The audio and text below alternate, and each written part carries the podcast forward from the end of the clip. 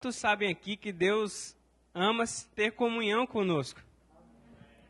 Deus é um Deus que se envolve quando tem comunhão. Essa palavra para Deus, ela é tão importante que por toda a Bíblia Deus encontrou maneiras de ter comunhão com o homem. Quando Adão cai, Deus logo vê uma forma deles fazerem algum tipo de sacrifício para que Deus pudesse se comunicar de novo com eles. E aí a gente tem lá aquela aliança que Deus faz com Adão e para ele se multiplicar, encher a terra com Eva. E aí desde ali ele institui as ofertas, né, os holocaustos para que o homem pudesse estar espiando o pecado. E aí temos a aliança que Deus faz com Abraão e depois Deus faz aliança com Moisés e tem os reis e todas essas foram formas que Deus usou no, na antiga aliança para se comunicar com o homem de uma forma mais íntima e mais pessoal. Só que por causa do pecado, eram alianças que não não, não eram plenas, porque não resolvia o problema mais importante que tinha, o pecado do homem. Então, quando chega a plenitude dos tempos, Deus envia Jesus para nos salvar. E é sobre essa nova aliança que nós vamos meditar nessa noite. É a noite de ceia. E que alegria, não é mesmo, irmãos, estarmos aqui hoje podendo celebrar o que Jesus fez por nós. Eu creio na palavra de Deus, eu creio que ela é a verdade, e eu creio que o que Jesus fez por nós ele, ela é, foi perfeito, foi para nos salvar, foi para nos redimir e para que nós pudéssemos ter plena comunhão com Ele. Amém? Então, antes de nós irmos, vamos para o texto bíblico. Eu quero ir logo para o texto. Vamos deixar o Espírito Santo falar com a gente pela palavra. Segundo aos Coríntios, capítulo 3.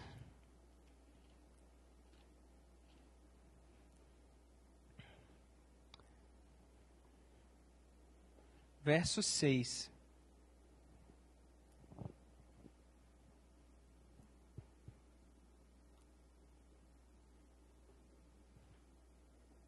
Segundo aos Coríntios 3, verso 6. Deus é bom. Vocês já estão lá? Calma aí que eu estou chegando. Estou só vendo aqui. Pronto. É, verso 6. Eu vou ler primeiro na versão revista atualizada e depois eu vou ler na versão NVT.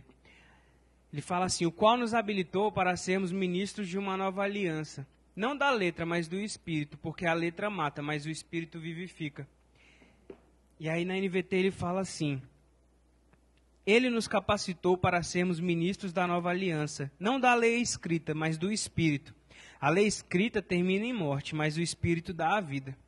Amém. Pai, em nome de Jesus, eu quero te dar graças nessa noite pela Sua palavra, Pai. Obrigado porque a Sua palavra é verdadeira, fiel, ela funciona, Pai, ela é eficaz.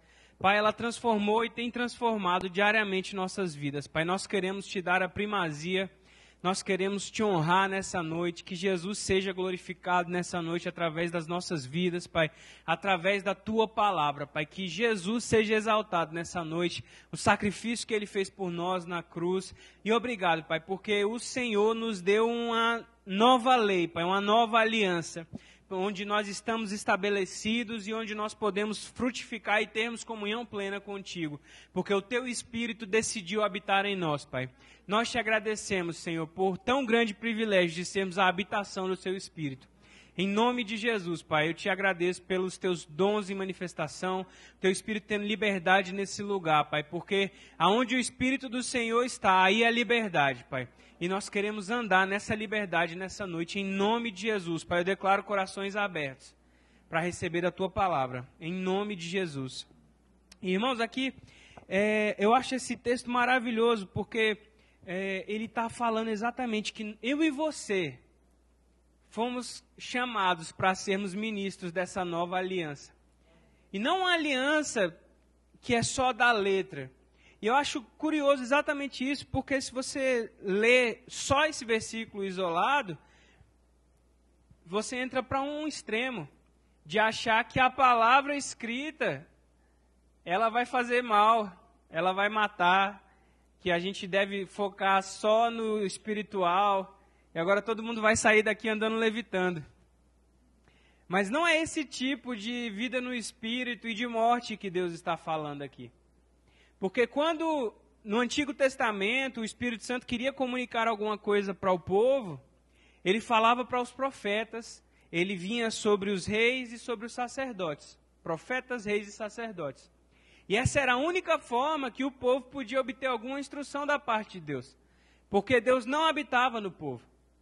Os homens estavam mortos espiritualmente por causa do pecado. O que, que a Bíblia fala em Efésios 2,6? Vós estavam mortos nos seus delitos e pecados.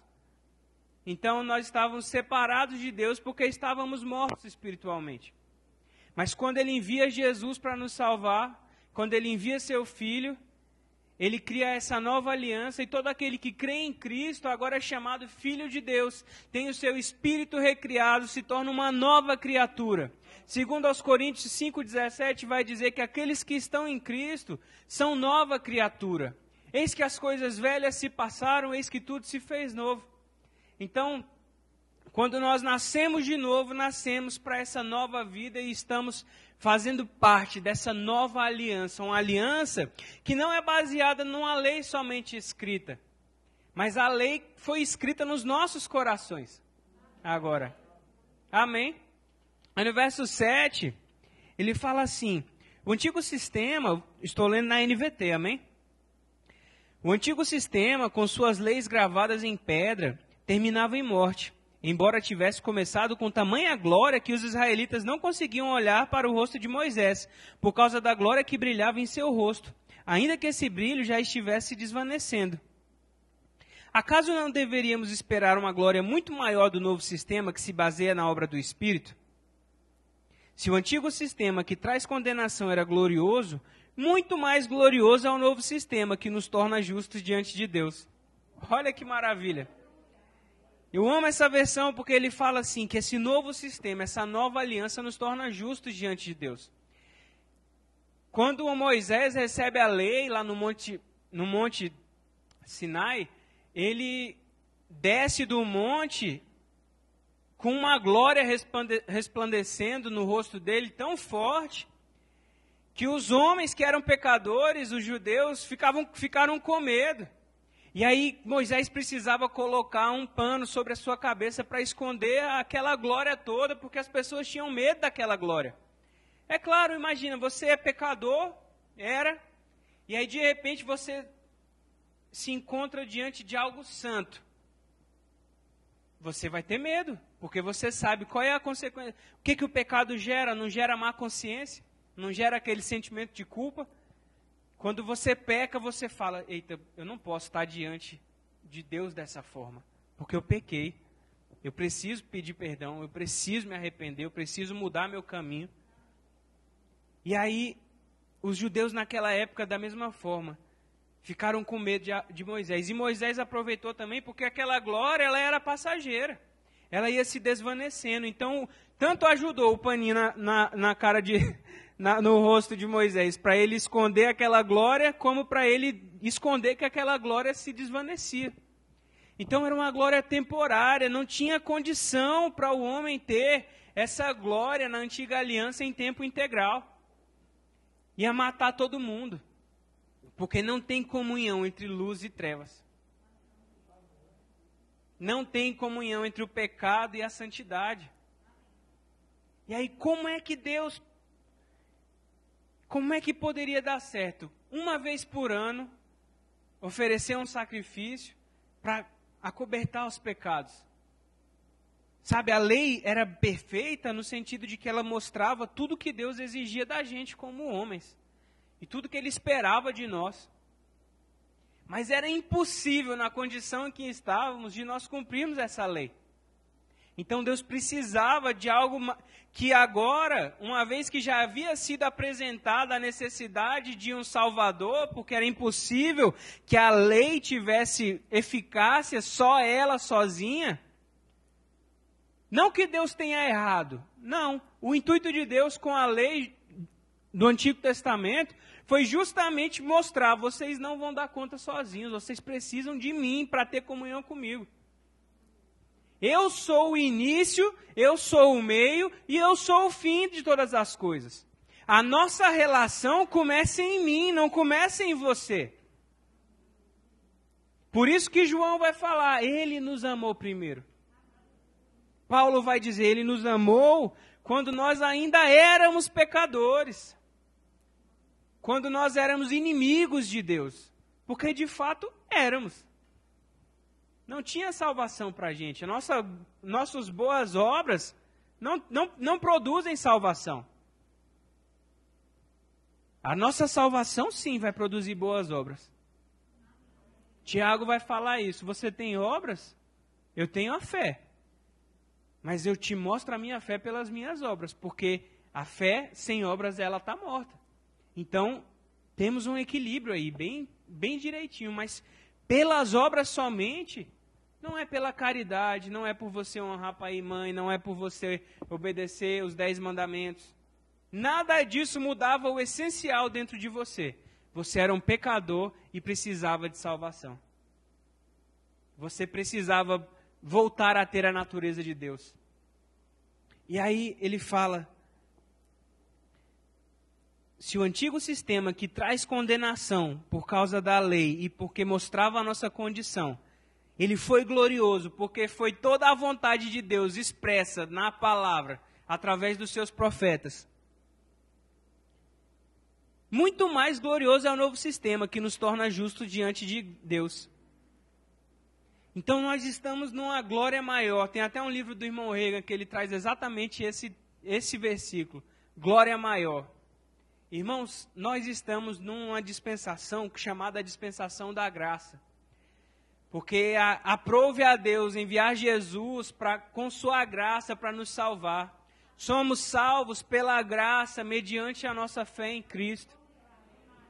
Não por obras para que ninguém se vanglorie, para que ninguém se glorie nas suas obras, mas pela fé no sacrifício de Jesus perfeito.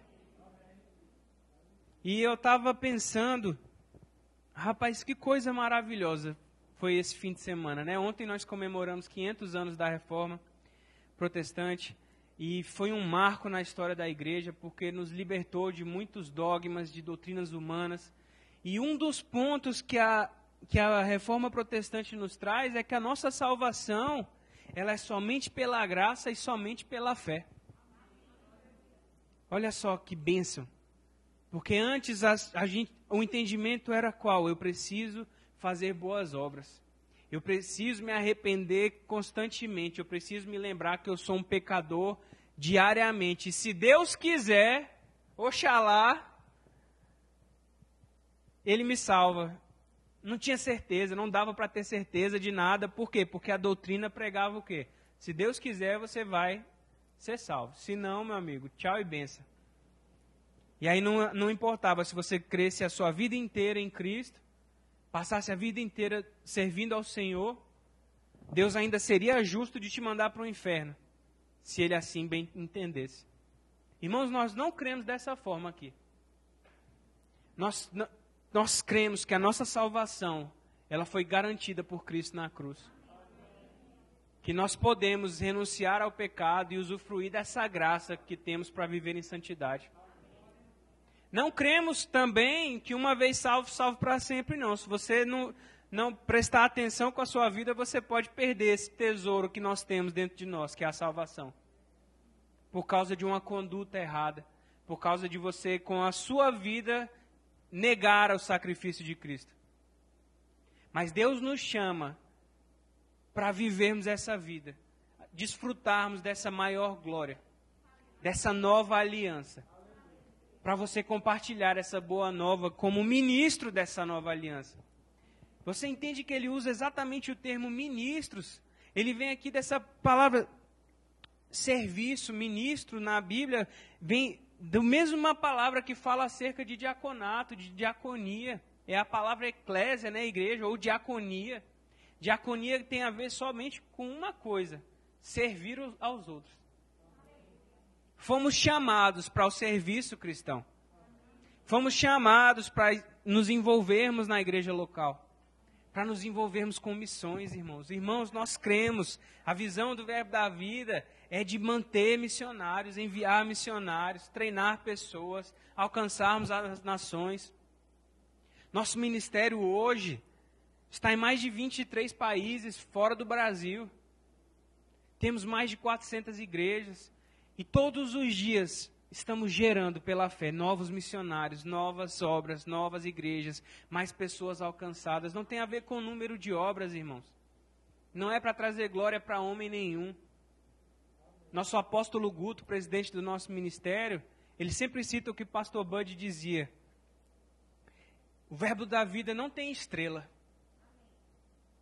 Não tem uma estrela que brilha mais do que as outras, não. Nós somos uma constelação.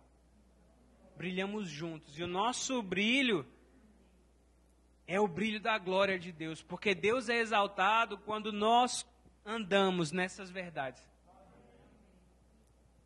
Quando nós nos enchemos e refletimos a glória dele, essa glória, dessa graça, dessa unção que está sobre a nossa visão. Irmãos, eu te convido nessa noite a meditar nisso e, e a praticar essas verdades. Como você tem usufruído da graça no seu dia a dia? Essa semana eu estava pensando sobre isso, hoje eu estava pensando sobre isso. Porque quando Deus nos chama para uma etapa nova, Ele nos dá habilidade para essa etapa. E se a gente não cuidar, a gente vai estar desperdiçando as coisas que estão disponíveis para nós servirmos a Deus com excelência. Se a gente se atarefa, ou se a gente se descuida, ou se a gente não presta atenção naquilo que precisa ser feito, irmãos, nós, precis... nós somos devedores. Não a homens, mas a Deus que nos salvou. E essa palavra devedor, às vezes traz um peso, né? Mas não é num sentido de condenação que eu trago essa palavra. Nós devemos estar firmados na rocha que é Cristo, e Cristo pagou um alto preço por nós. Ele é digno do nosso serviço, da nossa excelência. Irmãos, ele é digno. Qual é a nossa desculpa mesmo? Vamos, vamos ser sinceros aqui uns com os outros nessa noite. Qual é a nossa desculpa, irmãos, diante de Deus? Deus não é justo? Deus não é digno da nossa entrega, da nossa rendição a Ele? Deus não é justo que a gente se submeta a uma liderança? que a gente se envolva com uma igreja, que a gente se disponha a servi-lo no corpo. Não estou te condenando, não, eu estou te fazendo refletir nessas coisas. Qual está sendo o teu coração em relação a Deus nesse tempo? Deus está te devendo alguma coisa, irmão? Não. Ele nos deu uma nova aliança gloriosa ele nos livrou do império das trevas, nos transportou para o reino do seu Filho amado. O escrito de dívida que constava contra nós na forma de ordenanças foi pago, cravado na cruz, irmãos. Deus é bom, irmãos. Ele nos ama, ele nos amou primeiro. Quando nós éramos pecadores, ele se entregou por nós. Irmãos, você é justo. Não existe mais nada de pecado em você, irmãos. Sabe por quê? Porque você não é essa carne que eu estou vendo. Se eu fosse olhar só para essa sua carne, eu podia dizer, é, você é um pecador mesmo. Porque a nossa carne não foi convertida. Mas você não é, falar igual meu pastor, né? Você não é essa belezinha que eu estou vendo, não. você é um espírito. E a Bíblia fala em 1 Coríntios que o nosso espírito foi feito um só com o Espírito de Deus. Tiago fala que de uma mesma fonte não pode jorrar água doce e água salgada. Então não tem como eu e você termos duas naturezas. É incompatível. Nós somos um espírito.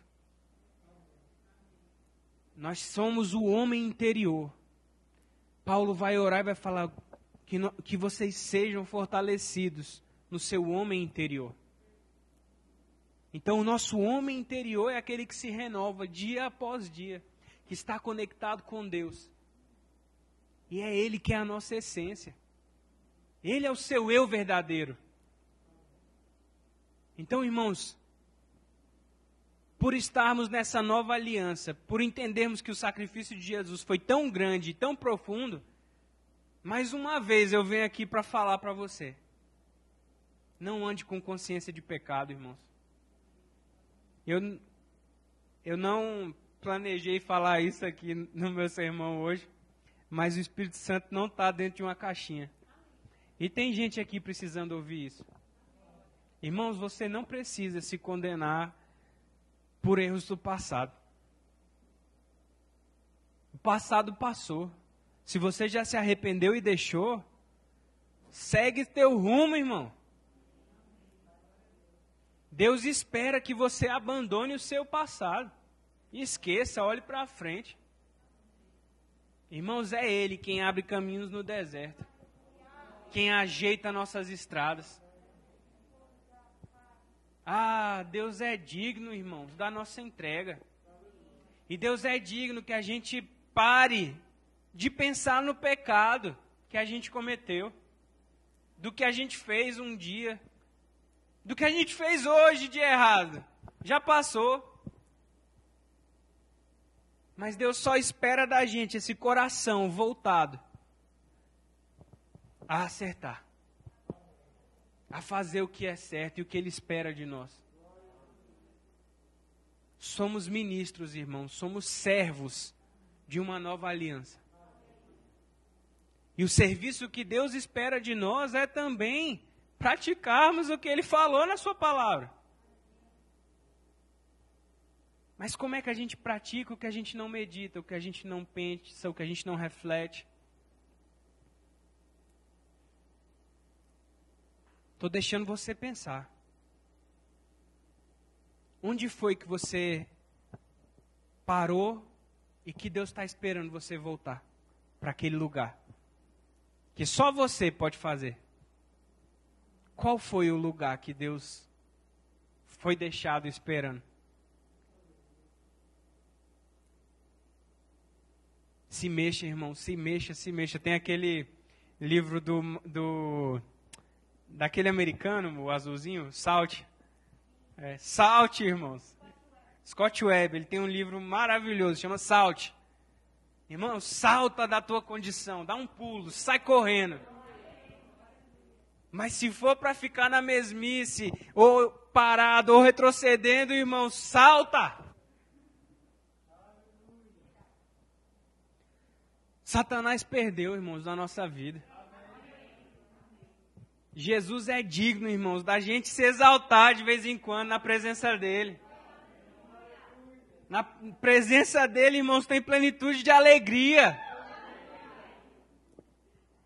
Nós temos liberdade para caminhar, irmãos. Você é livre, irmãos, entenda de uma vez por todas, você foi liberto da morte, do pecado, da escravidão de Satanás. Você estava morto nos seus delitos e pecados, mas ele vos deu vida juntamente com Cristo. Pela graça vocês foram salvos. Ah, irmãos. Rapaz, levanta a tua mão, agradece a Deus. Não espera por ninguém, não. Você tem motivo para ser grato a Deus nessa noite, irmãos. Deus nos ama, irmãos. Deus nos ama, irmãos. Deus, Deus, Ele é Deus, irmãos. Ele foi com a nossa cara. E nós só precisamos receber, irmãos. É tão simples que chega a dar raiva, né? Porque os homens criam tanta barreira, não é? Não, você tem que jejuar, você tem que subir o monte, você tem que ajoelhar, você tem que de acordar de madrugada. E é tanta coisa que os homens colocam entre você e Deus. Quando a Bíblia diz que Ele habita em nós, irmãos, irmãos, nem o meu relacionamento com a minha esposa pode ser mais íntimo do que o meu relacionamento com Deus, porque é impossível. Ele habita em mim. Ele habita em você. Então você precisa, irmãos, considerar essa presença que habita em você. Porque o que ele fez, irmãos, ninguém faria por nós. Pode deixar, não vou deixar cair de novo, não.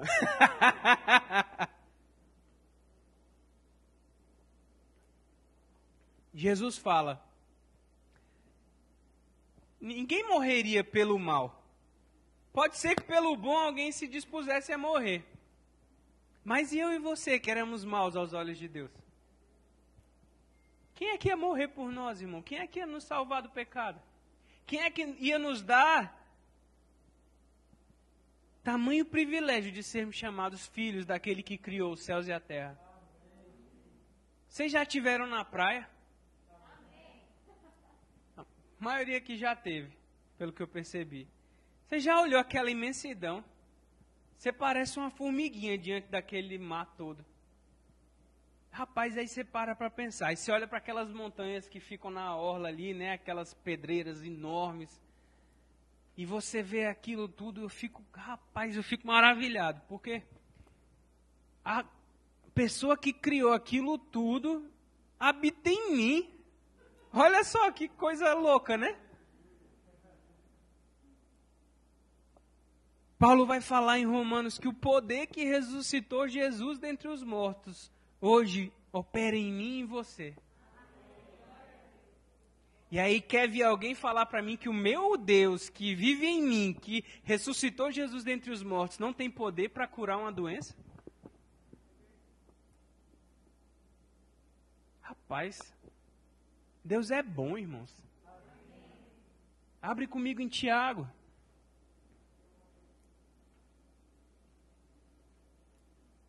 Eu não quero falar eu da, da bondade de Deus, não. Deixa a Bíblia falar por ela mesma.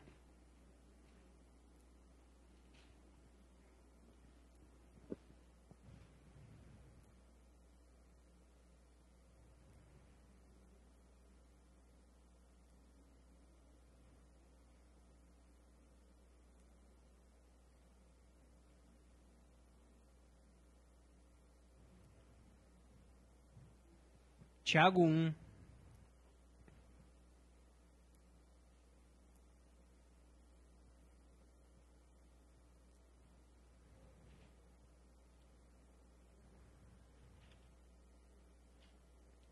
Tiago 1, verso 16. Olha só como a Bíblia Viva, a Bíblia NVT, ela traz uma revelação poderosa.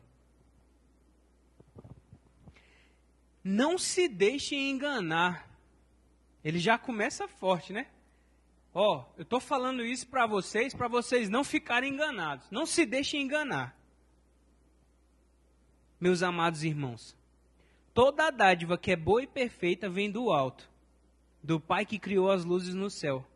Nele não há variação nem sombra de mudança.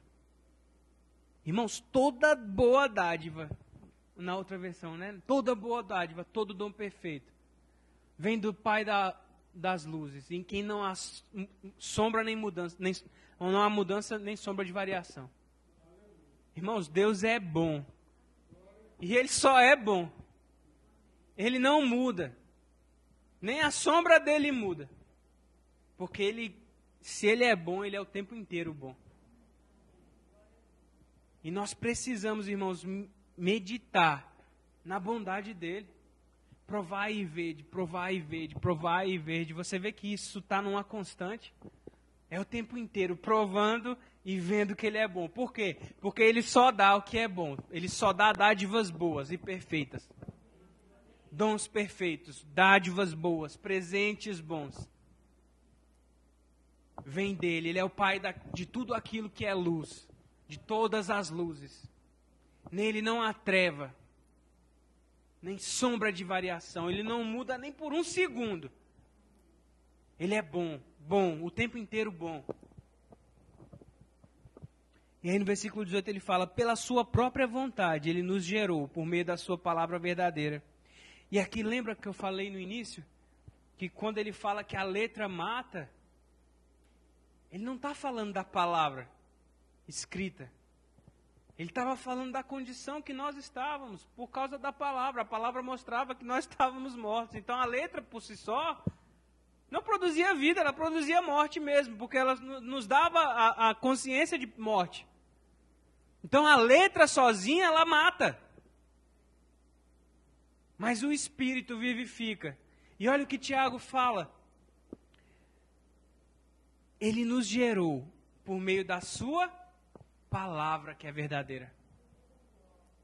Então, irmão, se você tinha alguma birra com a Bíblia achando que a letra mata, alguma doutrina errada, esqueça essa doutrina. A Bíblia é a palavra verdadeira de Deus. E foi por ela que ele nos gerou.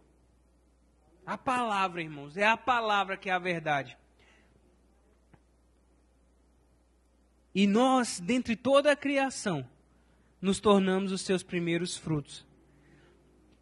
Isso que ele está falando sobre os seus primeiros frutos na verdade, ele está falando que nós cristãos somos a imagem do que Deus vai fazer quando acontecer a glorificação e a redenção perfeita de todas as coisas. Quando vierem novos céus e nova terra, nosso corpo for glorificado, hoje nós já somos a tipificação daquilo que, seria, que seremos daqui futuramente. A Bíblia fala que a, o Antigo Testamento, a lei era uma sombra das coisas que viriam no Novo Testamento. Era só um tipo, uma imagem. Da mesma forma, agora que nós recebemos a revelação de Cristo, somos os cristãos são a primícia das, de todos os frutos de Deus. Está falando da redenção eterna, da redenção de todo o mundo, da terra. Quando vier aquela conversa, já ouviu falar disso, da novos céus e nova terra? Apocalipse 22. E aí, ele está falando aqui, nós somos os primeiros frutos. O que são as primícias do primeiro fruto? Quando Deus exigia o dízimo no Antigo Testamento, ele queria as primeiras coisas. Os 10% é os 10% do que é de melhor, os primeiros frutos da estação. Nós somos o melhor de Deus, irmãos.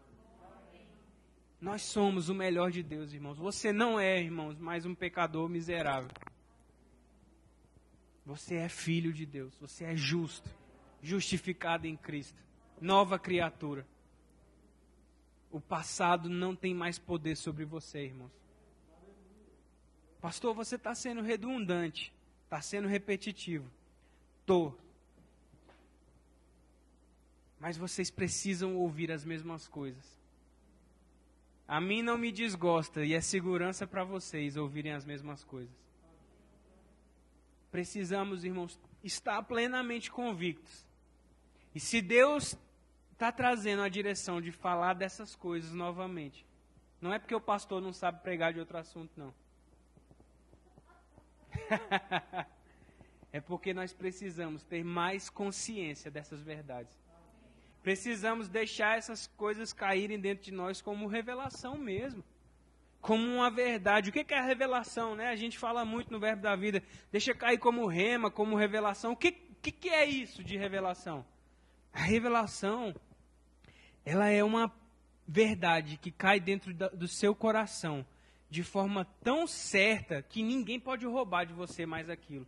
Muda a sua mente, muda o seu modo de pensar, o seu modo de falar, o seu modo de agir. Se tornou uma rocha dentro de você, um alicerce. Isso é uma revelação. Então, por isso precisamos ouvir as mesmas coisas, ouvir as mesmas coisas, até que aquilo se torne uma rocha dentro de nós, que ninguém pode roubar. Versículo 22 de Tiago 1. Tiago 1, 22. Ele fala assim: Não se limitem, porém, a ouvir a palavra, ponham-na em prática. Do contrário, só enganarão a si mesmos.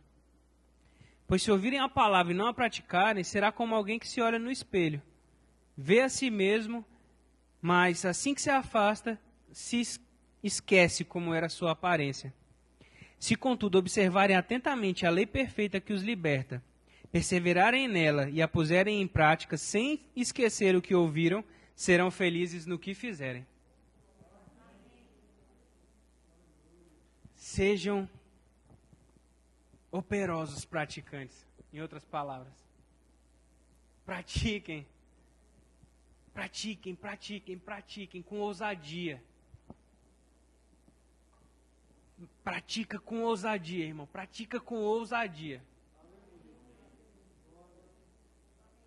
Porque se nós formos operosos praticantes dessa palavra, seremos felizes em tudo o que fizermos, seremos abençoados em tudo o que fizermos. Ou em outras palavras, tudo o que fizermos dará certo. Porque não estamos só sendo crente de domingo. Acabou esse tempo de escravidão, irmãos, que a igreja é um fardo que a gente carrega. No domingo a gente vai pedir perdão a Deus porque pecou, ou uma vez no mês vai para a igreja no dia de ceia para pedir perdão a Deus. E aí passa o mês inteiro longe, afastado, pecando. Não, não. Deus nos chamou, irmãos, para uma glória maior. Para sermos ministros de uma aliança superior com superiores promessas. Nós fomos libertos, irmãos, desse tipo de escravidão. Deus nos chamou, irmãos, para vivermos uma vida excelente nele. Eu amo essa palavra, irmãos. Eu amo essa palavra. Essa palavra me libertou, irmãos, de um cativeiro de pecado. Deus nos ama, irmãos.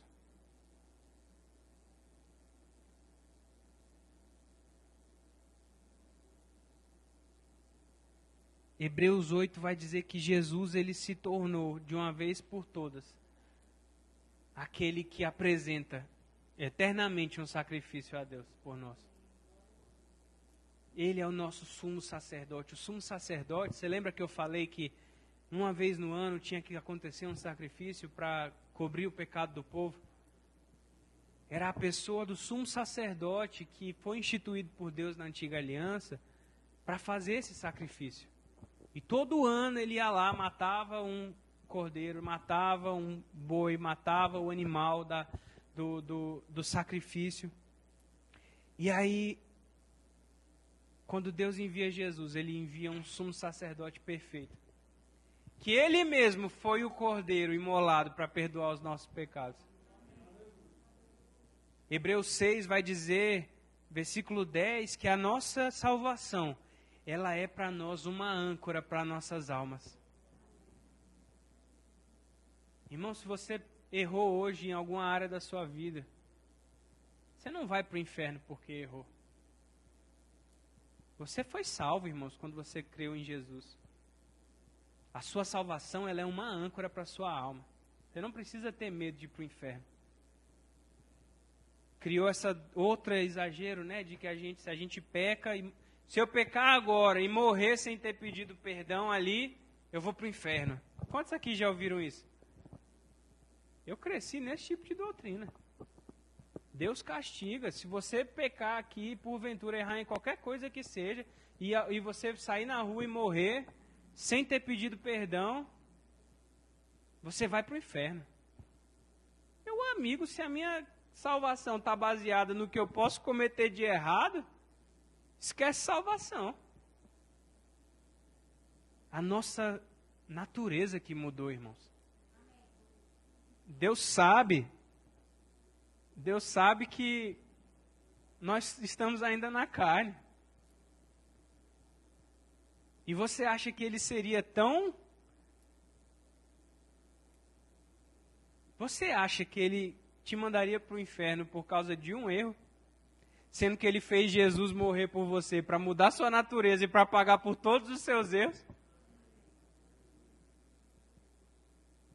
Quando a Bíblia fala acerca da perda da salvação, é alguém que decide deliberadamente voltar para o pecado, a viver como se não houvesse Deus, cauteriza sua mente de tal forma que ele um dia vai chegar a confessar que não crê mais em Cristo e que o sacrifício dele foi em vão. Aí você perde a sua salvação, irmãos. Mas não é um deslize. Porque o pecado na vida do crente é um deslize, irmão.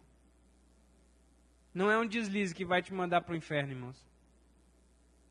É uma mudança de natureza. Da mesma forma que você mudou de natureza para aceitar, ao aceitar Jesus, só uma mudança de natureza para você morrer e ir para o inferno. Vocês estão comigo, irmãos? Deus é bom. Deus é bom, irmãos. E Ele é digno, irmãos. Ele é digno. Ele é digno, irmãos. Romanos 8.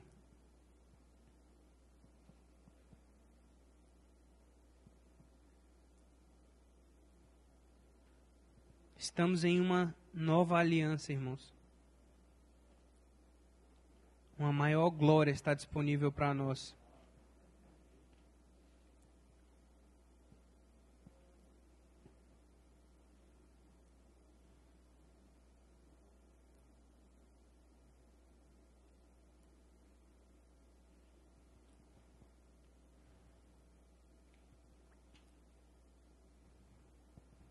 Romanos 8, 1.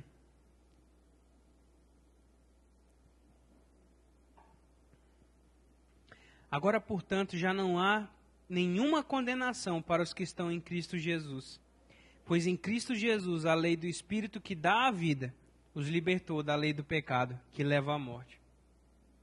Tá aí, irmão. Se eu falei, falei, falei, olha aqui, que não é o pastor Daniel falando. Você foi livre da lei do pecado e da morte. Por causa dessa lei, dessa nova aliança, dessa aliança que você entrou. Irmãos, para nós ocidentais é difícil entender essa questão de aliança, porque não é comum a gente fazer alianças no sentido mesmo da palavra. A gente fala, ah, fulano se aliançou com ciclano, mas não tem essa coisa profunda que é a aliança que era na época que foi escrito isso daqui. Mas num resumo rápido, a aliança é assim: eu sou mais poderoso do que meu irmão aqui. Aí meu irmão se aliança comigo para que eu dê proteção para ele. Então essa aliança que Deus faz conosco é a gente dependendo dele. Ele é o nosso socorro bem presente. Ele é aquele que nos salva, que nos sara, que nos provê em todas as coisas. Ele é aquele que foi capaz de te livrar de toda condenação. Irmãos, não há mais condenação para você, irmãos. Não há mais condenação. Você está livre, irmãos. Foi para a liberdade que Ele te libertou. Foi para a liberdade que Cristo nos libertou. E não podemos usar dessa liberdade para darmos ocasião para a nossa carne. Olha só que, que coisa, né? Tão simples tão simples, mas a gente complica tanto, tem hora, né? Essas coisas simples.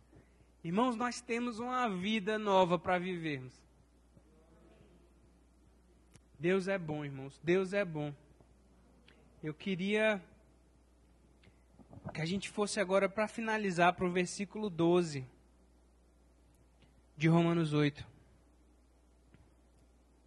Portanto, irmãos, vocês não têm de fazer o que sua natureza humana lhes pede. Porque se viverem de acordo com as exigências dela, morrerão. Se, contudo, pelo poder do Espírito fizerem morrer as obras do corpo, viverão. Porque todos que são guiados pelo Espírito de Deus são filhos de Deus. Então, irmão, se você é filho de Deus, você tem a opção de não escolher o que a carne pede para a gente fazer. Então, para de dar ouvidos para de meditar nas coisas terrenas. Irmãos, eu cansei de ouvir meu pastor falando isso para a gente. Irmãos, medita no que é do alto. Todo culto, medita nas coisas do alto e não terrenas. Todo domingo, irmão, medita naquilo que é do alto e não nas coisas terrenas. Medita, medita, medita, medita naquilo que é do céu para a sua vida. Naquilo que é vida, irmãos.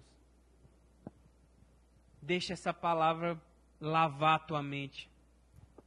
Deixa essa palavra lavar, lavar, lavar e renovar seus pensamentos, renovar a sua mente. Deus é digno, irmãos. E essa noite é noite de celebrarmos o que Jesus fez, fez por nós. Você se alegra, irmãos? Irmãos, eu estou alegre, eu estou animado com o que Jesus tem feito por nossas vidas e ainda vai fazer. É só o começo, irmãos. Ainda não deu um mês que a gente chegou. Estamos animados, irmãos, para essa nova etapa. Deus está construindo em nós, irmãos, em nós, em nós, grandes coisas, grandes estruturas.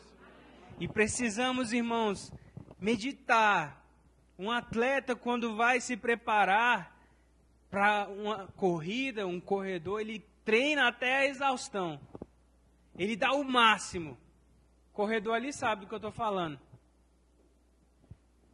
Vai para o sol, para o horário, horário, mais quente, para ter mais resistência na hora de correr no, no, no fim da tarde. Porque precisa estar tá no limite e treina até cansar. Da mesma forma somos nós, irmãos. Nós estamos numa carreira, correndo rumo ao plano de Deus para as nossas vidas. Precisamos meditar. Meu Deus, eu não aguento mais escutar. É aí que você precisa ouvir de novo. Porque esse ouvir e ouvir e ouvir vai gerar em nós estrutura, irmãos. E a condição de andarmos na plenitude do que Deus tem para a gente. Queria chamar os diáconos para virem aqui na frente. Você vem vir daqui para mim também. Vamos celebrar, irmãos. É, é tempo de comunhão agora.